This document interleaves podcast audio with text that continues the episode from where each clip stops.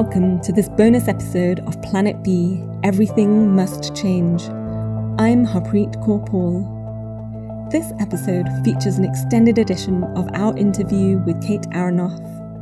You may have already heard clips of this interview in our Planet B episode on infrastructure and the global Green New Deal. If you haven't, make sure you check that out on the Novara Media podcast feed. Before we get started, a reminder that you can order a free copy of Perspectives on a Global Green New Deal, the illustrated book on which this series is based, at www.global-gnd.com.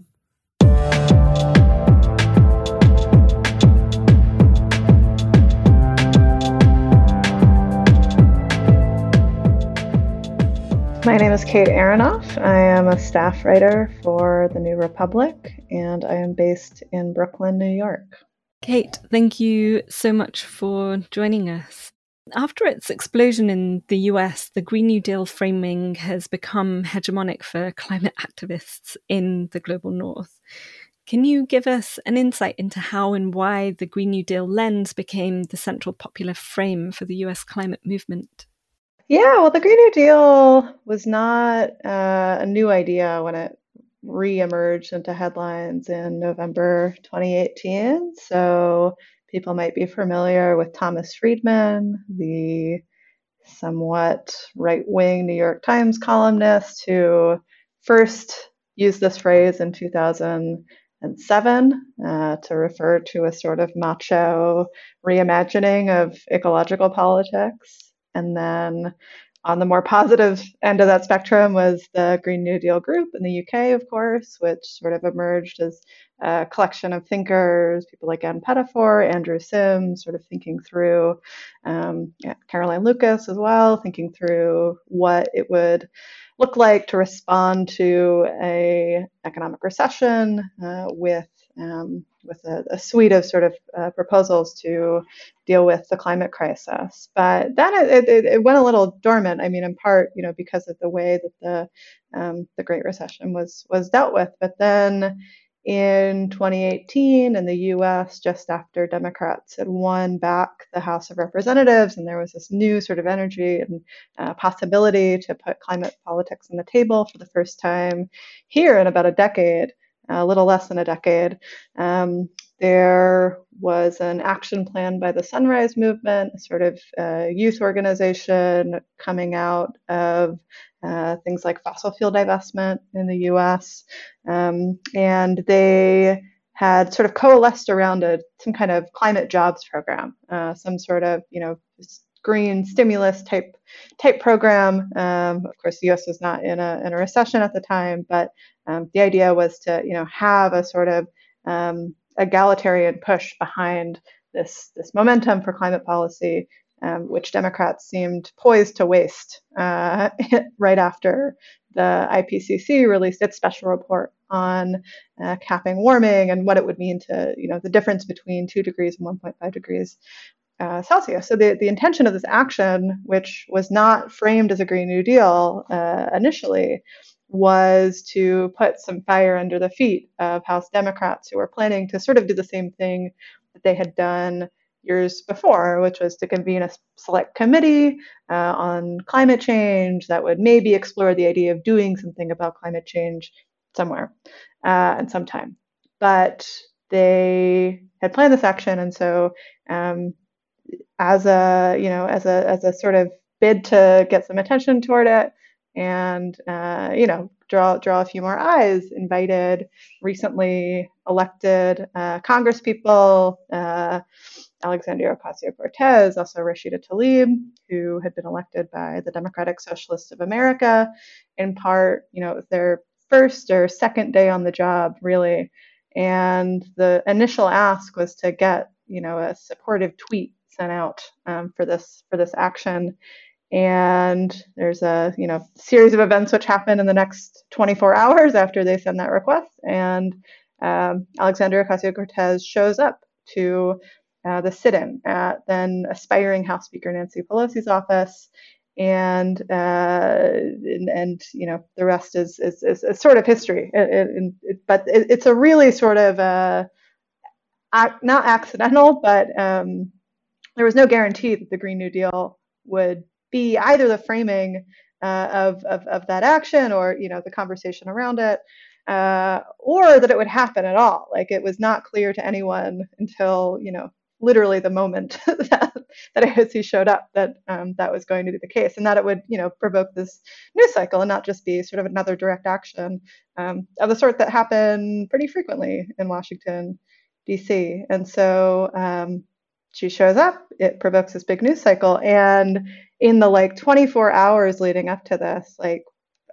less than 10 people meet and sort of decide, you know, uh, Alexandria Ocasio Cortez really wanted some sort of um, prescriptive demand. So to not just say that, you know, Democrats weren't doing enough, that this proposal for a committee on the climate crisis was you know inadequate to dealing with the scale of the problem, uh, and so the framing that they arrived at was was a Green New Deal, which um, you know people on her team who had worked on the campaign, who are now on her you know incoming on her staff, uh, had you know spent some time talking to people like Ann Pettifor, had you know been discussing these ideas with uh, people like Ha-Joon Chang as well, um, and they had a, a, lot kind of ready to go and worked with the Sunrise Movement to um, you know to to to call for a Green New Deal, and specifically, and and I'll end with this is just you know the thing that gets forgotten too often, I think, is that they weren't calling for Congress to immediately pass a Green New Deal. The, the proposal that they put forward that day was for a select committee on the Green New Deal that would spend a year convening experts, uh, bringing civil society, movement groups together to figure out a plan so that when uh, Democrats hopefully retook the White House in 2020, they would come in with a ready to go proposal with with a, a, real you know with draft legislation model legislation essentially um, to roll out roll out a you know massive decarbonization investment program. Um, and so that was the initial uh, initial proposal and that got rejected but you know the green new deal has, has lived many lives since then which which we'll probably talk about so in February 2019, Congresswoman Alexandria Ocasio Cortez and Senator Ed Markey then tabled their Green New Deal resolution in Congress. Can you tell us about that resolution? What does it consist of and what does it represent? So the resolution uh, comes about after that that initial sit-in, and you know that initial proposal had come together very very quickly. Um, you know, was a lot of, of, of, a lot of thinking, you know, over the years, but the actual text, you know, was was was very uh, rapidly compiled. Um, so the resolution was an attempt um, really to make that a much broader process, right? To bring in a lot of the climate groups who had been, you know, doing this work for a long time, whether that's, you know, in um, environmental justice, climate justice organizations, um, really to sort of broaden the, the, the tent of people who were um, thinking about what a Green New Deal would entail. And what it outlines is, you know, the most, to my mind, sort of expansive definition of what decarbonizing the US economy uh, could look like uh, to date, you know, that we have since really. Um, it's not a policy agenda, right? It is not sort of line, line, line by line budget items outlining, you know, we need X amount for uh, transmission lines, we need X amount for uh, electric buses or anything like that. Um, but lays out a sort of framework by which that can happen, organized by a series of projects for um, for decarbonization and priorities, right? And so, um, you know, outlines a program for a federal jobs guarantee, for instance, right? These sort of, um, you know, demands that for a while had been considered a bit tangential, right, to climate politics, had been, you know, not thought of as like the bread and butter of what's needed to get off of um, get off of fossil fuels, but that are uh, in the political strategy of the Green New Deal, right? Which is to make climate policy something which is exciting, which you know promises to make people's lives better. Um, and so that's that's the sort of broad um, broad framing. And it is a broad framing, right? It's not terribly specific. Um, it's you know a, a, sort of moral document in a lot of ways. Um, what it notably doesn't include, and and and you know we'll, we'll, we'll probably get into this a bit, but it you know, does not mention fossil fuels, right? The Green New Deal, um, as articulated in that resolution, is a investment program for the United States of America. Um, that is the sort of framework. It is not a terribly internationalist document. It is not a document which outlines any sort of path toward restricting the sale of fossil fuels, right? It, it you know, outlines investing a lot in renewables and clean energy and the stuff we want.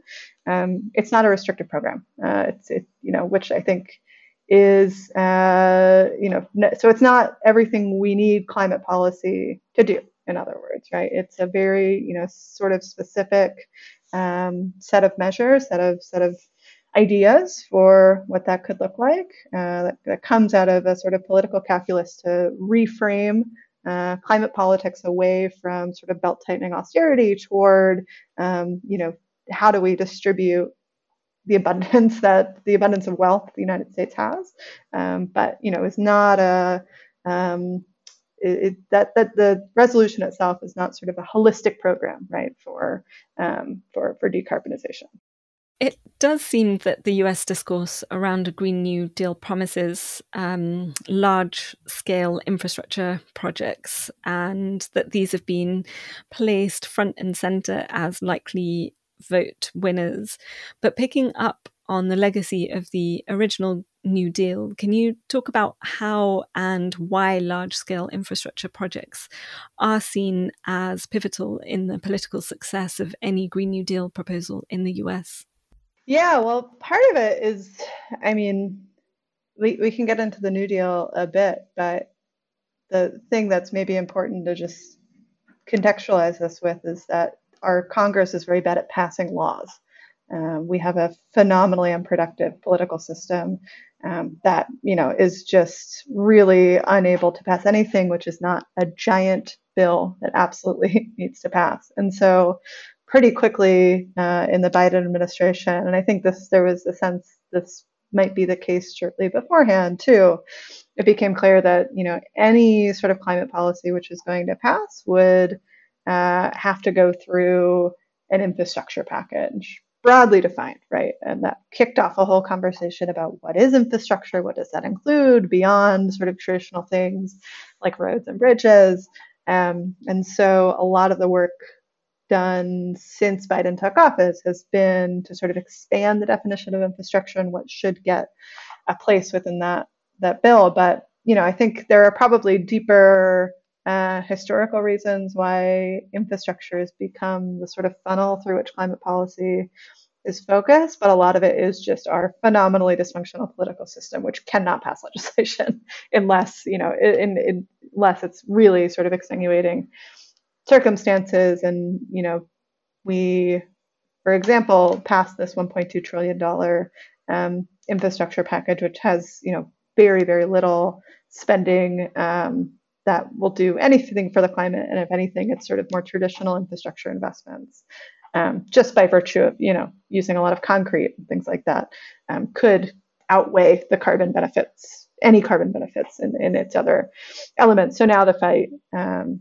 you know, as we're as we're speaking on September 3rd, uh, is to you know get those investments put into this this reconciliation package, which has to be pushed through a party line vote because Democrats don't have a majority in the Senate.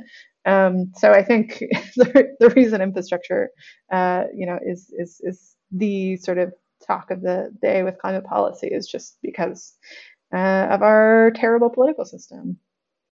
When terms like infrastructure are used in political communication, it often refers to mega projects that essentially commodify some of our most basic needs, um, whether it's housing, energy, transportation, and often um, don't give room for the elements that make up infrastructure, whether it's concrete and, and the supply chains and the, the people that are um, involved in the supply chain of, of getting the basic materials to create that infrastructure too.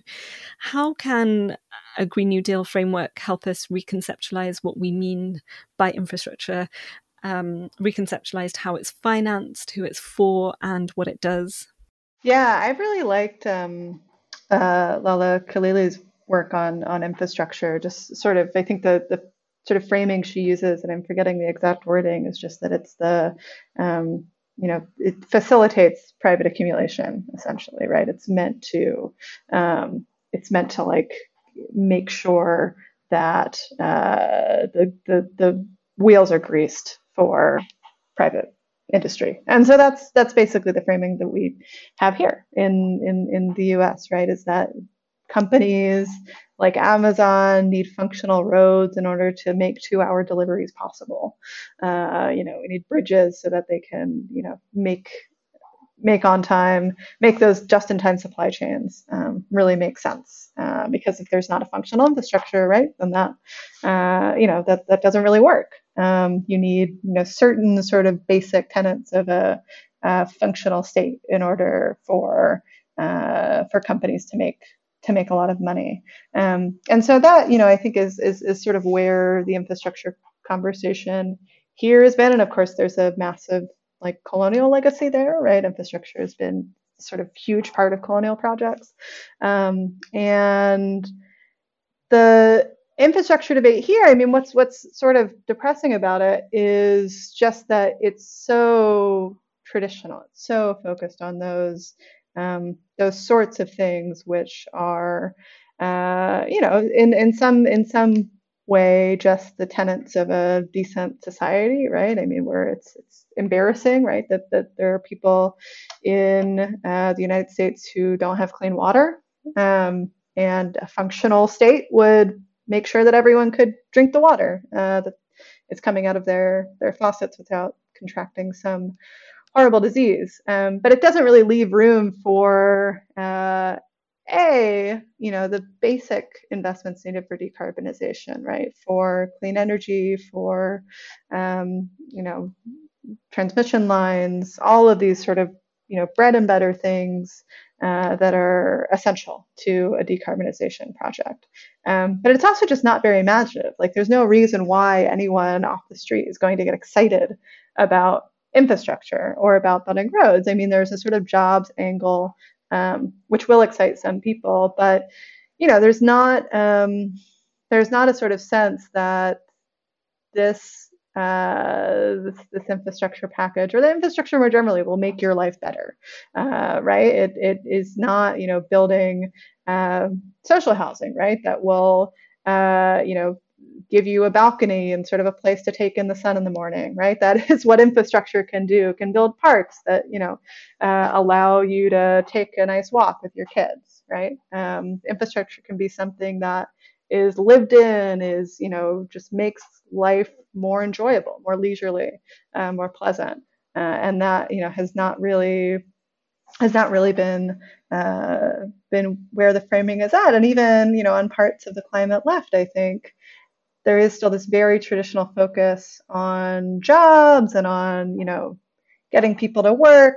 And, you know, I support full employment. I'm like a, a more friendly to that idea than I think a lot of people on the left are. But I, I think there does need to be a, a sort of um, more enticing vision for what a climate change world, uh, what what an infrastructure package in a climate change world can mean that it's not just you know you'll get your your daily bread um, but you know we, we there's not a vision for the roses right there's not a vision for um, for for why you know beyond being able to pay your bills um, infrastructure can can make life better. And you know I'll just say like I've been um, you know uh, thinking a lot about uh, some of the the sort of social housing projects in places like um, Vienna and in you know the former Yugoslavia.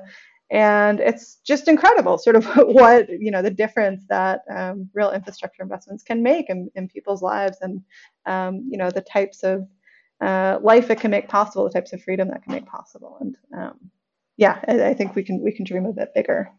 I totally agree that that kind of vision for how we can address the climate crisis that improves people's well-being even as the impacts of climate change become clearer and more harsh on the ability of people to withstand storms and wildfires becomes clear that that we still need to be able to propose a vision that we can improve people's lives um, and move towards a more equitable future. I wanted to, to bring in the kind of what we know about the original New Deal, which was itself characterized by a host of discriminatory state and private sector practices, drawing racist and sexist boundaries around who could be included in social democratic visions of progress. How can we ensure that how can we ensure that a truly global Green New Deal won't reproduce these practices both nationally and internationally?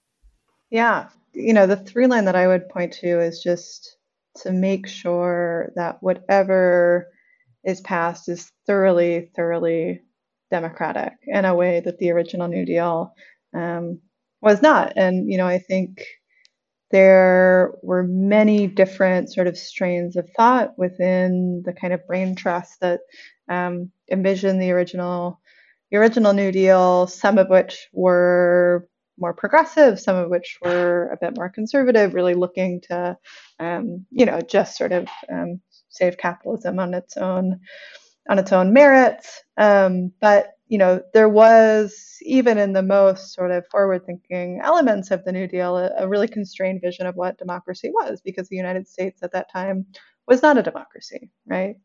A huge swath of the of the population, um, you know, namely uh, African Americans could not vote, right? We're not sort of involved in the very the most basic functions of democratic decision making um, and so that constrains sort of what it was that the new deal could accomplish and what it could do. And you know it did expand people's livelihoods in a massive way. It did a lot of good you know changed the built environment of the united states for the better in many cases but was also uh, responsible for things like redlining, right? For um, making sure that you know whole parts of cities were um, you know essentially uh, just just segregated. I mean, I mean legalized segregation in a um, in a very clear clear way that's been you know well documented by um, a number of scholars. And so I think the there are many reasons why that happened. I think the core of it was that U.S. was not a democracy, right, at, at the time, um, and is still, you know, sort of struggling to fit that definition. But having a real sort of bottom-up um, commitment to that is to, you know, a, a, a, very deeply democratic vision. I think is core to climate policy and why, you know, uh, sort of technocratic, green technocratic uh, approach is really, I think, dangerous. So making sure that uh, that doesn't happen again, right? That those sorts of uh, th- those sorts of dynamics are not sort of projected out into uh, how we imagine climate policy. I think requires you know a much more expanded vision of what democracy entails, both within our own country, right? So at the domestic level, sort of ensuring that there are um, really thoroughly democratic processes for people to decide uh, what climate policy looks like. So, where are wind turbines and solar panels being sited, right?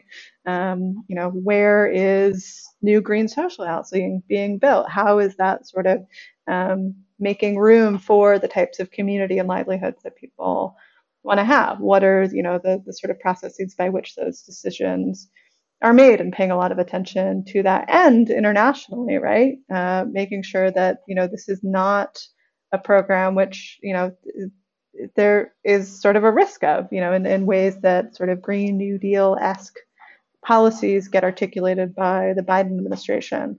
Um, for instance of having this be an america first project right? We hear Joe Biden talk about wanting to win the future uh, and uh, dominating export markets for things like electric vehicles and having that be, you know, the United States way to uh, in the first order outcompete China, um, but also be the sort of leader on a world stage. And that's very outdated and dangerous thinking, right? Not least of which because the United States owes a massive climate debt to the rest of the world. And, you know, by trying to sort of dominate uh, intellectual property regimes for things like battery power, right? That really doubles down on uh, what I think is a sort of morally repugnant model of climate politics, but also just a pragmatically irresponsible one. Um, if we, you know, in the U.S. have we do have a lot of capacity to sort of develop technology and um,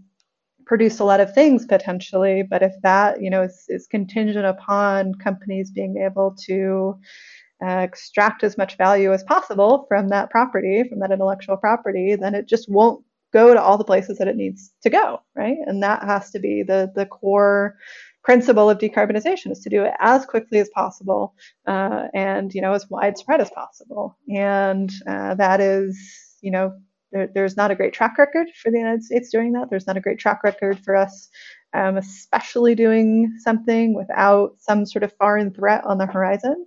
Um, so I think that's that's you know maybe the even the bigger challenge uh, than the than the investment, right? There, the money isn't a problem, but you know the the, the U.S. does not have uh, much of a much of a precedent um, for doing these sorts of big things without trying to you know outcompete some enemy, whether real or imagined.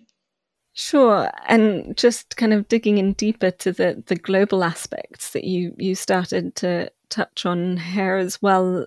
Um, when we're talking about wind turbines or solar panels, obviously that the metals and minerals that make them up are um, found and mined um, and often put together in in the global south in in supply chains that are often dangerous there's the ideal of trying to have a redistributive system that's just and make sure that every country has the minerals and metals that they need to be able to transition uh, and meet people's energy needs. But then there's a kind of starting from where we are and knowing that um, the Biden administration is not going to be advocating a global fair allocation of those resources. So, what can we do in that context? And I think that there's still lots that could be done to try and promote workers' rights, whether it's in procurement processes, trying to um, ensure that international labour organisation standards are met, that rights to, to unionisation and freedom of assembly are, are supported, and other workers' human rights and environmental protections are in place. So it's really interesting to kind of hold both the expansive vision of justice of redistribution as climate debt requires us to think about and the practical realities of, of where are we and what, what's possible in this current moment in time and certainly something we're grappling with in the UK in perhaps a worse political climate at the moment um, where less seems to be possible. But I wanted to move now to foreign direct investment projects. And throughout the 20th century, we saw FDI projects reproduce imperial hierarchies, the British Empire and then US state and, and corporations exerting and coercing political influence, um, including in, in places where workers tried to improve rights collectively. We're seeing something similar now with Chinese expansion across Asia and Africa, and countries that are struggling to get financing um, or are only getting financing on very horrible conditions of structural adjustment are increasingly turning to China and, and perhaps India to fund vital infrastructure projects. Is there anything we can do to ensure that infrastructure projects under the rubric of a global Green New Deal do not reproduce these global inequities, ushering in a new era of green colonialism? Yeah, I mean, I I think about kind of the baseline that all this is starting from, right? And so I think the conversation about the Belt and Road Initiative, for instance, sort of focuses in on um, what are these projects, what are the terms of this debt that is is being incurred, um, and and you know I think those are perfectly reasonable questions to ask, right? That these projects should be scrutinized, but um, why is it that countries feel the need to turn to China, uh, right? To turn to these these sorts of um, investment deals, which you know are, are you know a real mixed bag, I think, and um, certainly when it comes to coal, that's not you know something that we would want to see much more of in the world, but also sort of routine infrastructure projects, um, reasons you mentioned. But you know the reason why that sort of investment is taken off is in part because there is a really um, predatory international debt regime that you know countries do not have many other options, particularly if um, you know they've been cut off from credit markets, right? They have a lot of sovereign debt, uh, and so I you know focus a lot on on the U.S. by virtue of living here and think about, you know, what are the um, what are the tools that the U.S. has at its disposal, and uh, because of the way the Bretton Woods institutions were structured, you know, we still have veto power within uh, within those institutions, within the IMF and the World Bank, and can really, you know, throw weight around in a way that does not depend uh, entirely, you know, for better and for worse, on our very dysfunctional political system. Uh, and that is worth using. Like those are tools which are worth uh, picking up uh, to, to make sure that the baseline that countries are starting from when they're thinking about how to fund adaptation, how to fund mitigation efforts, um, is not one of deficit, is not one of you know needing to to bring in as much investment as possible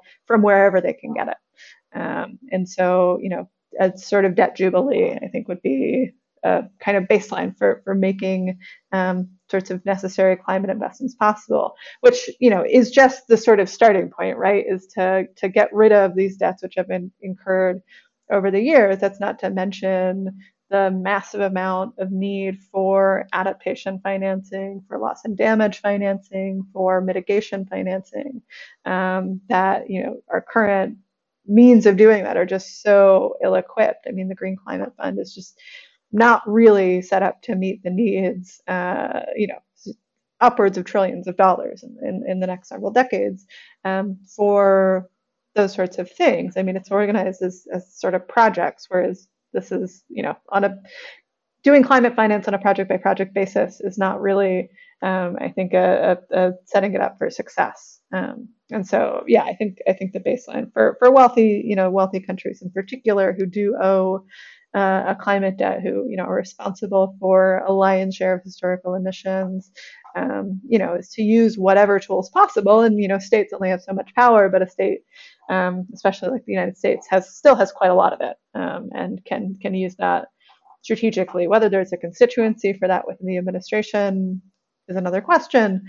Um, but you know there there are many things that, that can be done very quickly and can you know pave the way for I think more um, you know redistributive forms of, of climate finance and and just you know reasserting the role for the public sector in that, not just you know, turning to um, turning to the World Bank, right, to hand out, uh, you know, $200 billion worth of loans for mitigation that entrap countries and even more debt, right, to, to pay for um, to pay for mitig- mitigating emissions that are simply just not the problem for you know for, for some countries that have you know such a such a small share um, to to make up.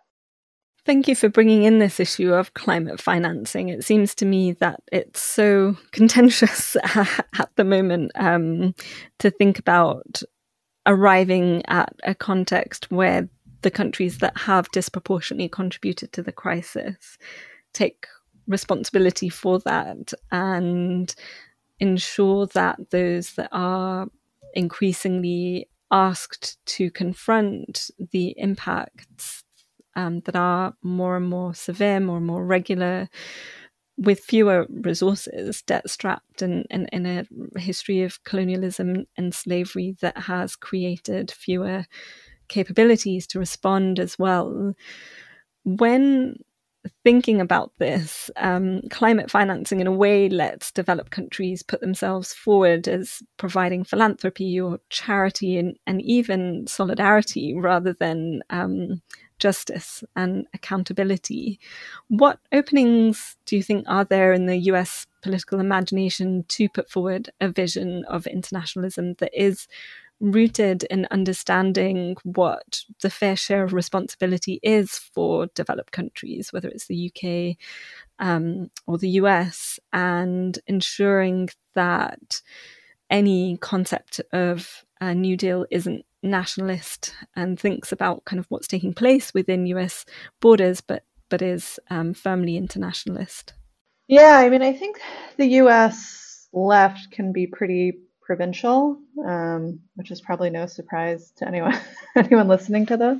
Um, and that's true of the climate left too, right? There there is a tendency to focus really on programs within within our borders and you know treat the US as the world um, and as the only you know the only country that that matters which is um, obviously not the case um, but you know I think a year or two ago I would have said that there is really not much unfortunately you know outside of a few small circles um, probably not much appetite, right, for this uh, sort of internationalist thinking. Um, that you know, even the sort of climate left is not expanding its demands really toward the international stage. What I think has helped to change that a bit in the last year is uh, the conversation around vaccine apartheid, um, which you know people really have been paying attention to, um, sort of across the, the progressive left and even um, you know sort of in a in a mainstream democratic sense. And i think raises a lot of similar issues to uh, that that raises a lot of issues that will be core to figuring out what a globally just climate policy program will look like, right? I mean, if you look at um, things like technology transfer, for instance, which has been a long-standing demand. I mean, going back to like the new international economic order in the 1970s, right? Technology transfer, um, you know, opening up sort of intellectual property was, you know, this thing that existed uh, in the annals of sort of UNFCCC conversations and history books. Uh, now, you know, you have a fairly mainstream conversation about the global equity implications of intellectual property, which you know I struggled to write about uh, from a climate perspective like a year ago, and you know never quite um, managed to crack the code of how to make that a an interesting story for a lot of people. But now there is a real you know sort of fluency um, among more more folks about how to you know how to how to discuss these issues and more sophistication and um, and how that conversation is had. So I think drawing out those links, you know, looking at what a disaster uh, relying on charity uh, from the global north has been in the global vaccine rollout.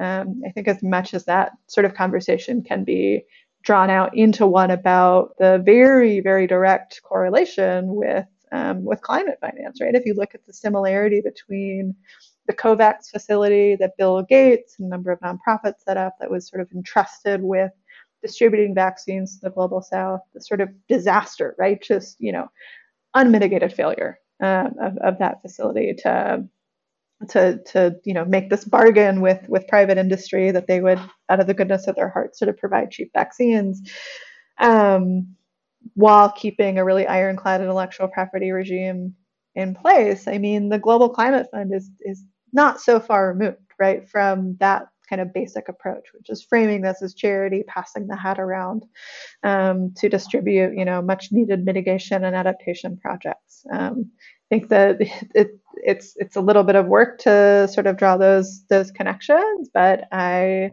you know, I'm thankful for just the the huge movements, you know, across the world for fighting vaccine apartheid.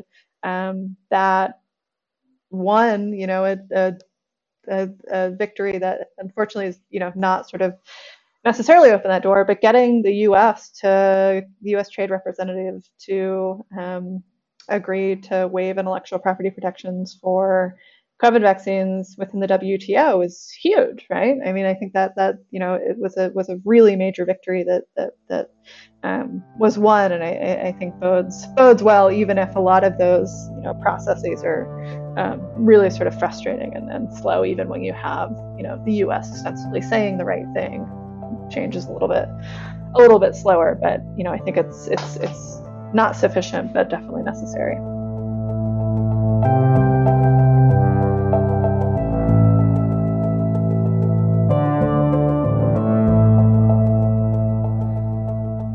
Thank you for listening to Planet B Everything Must Change. This series was produced by Freddie Stuart and made possible by the generosity of the Rosa Luxemburg Stiftung. The music and sound was produced by Ben Heyderman, and the podcast artwork was designed by Tomekah George and Pietro Garrone.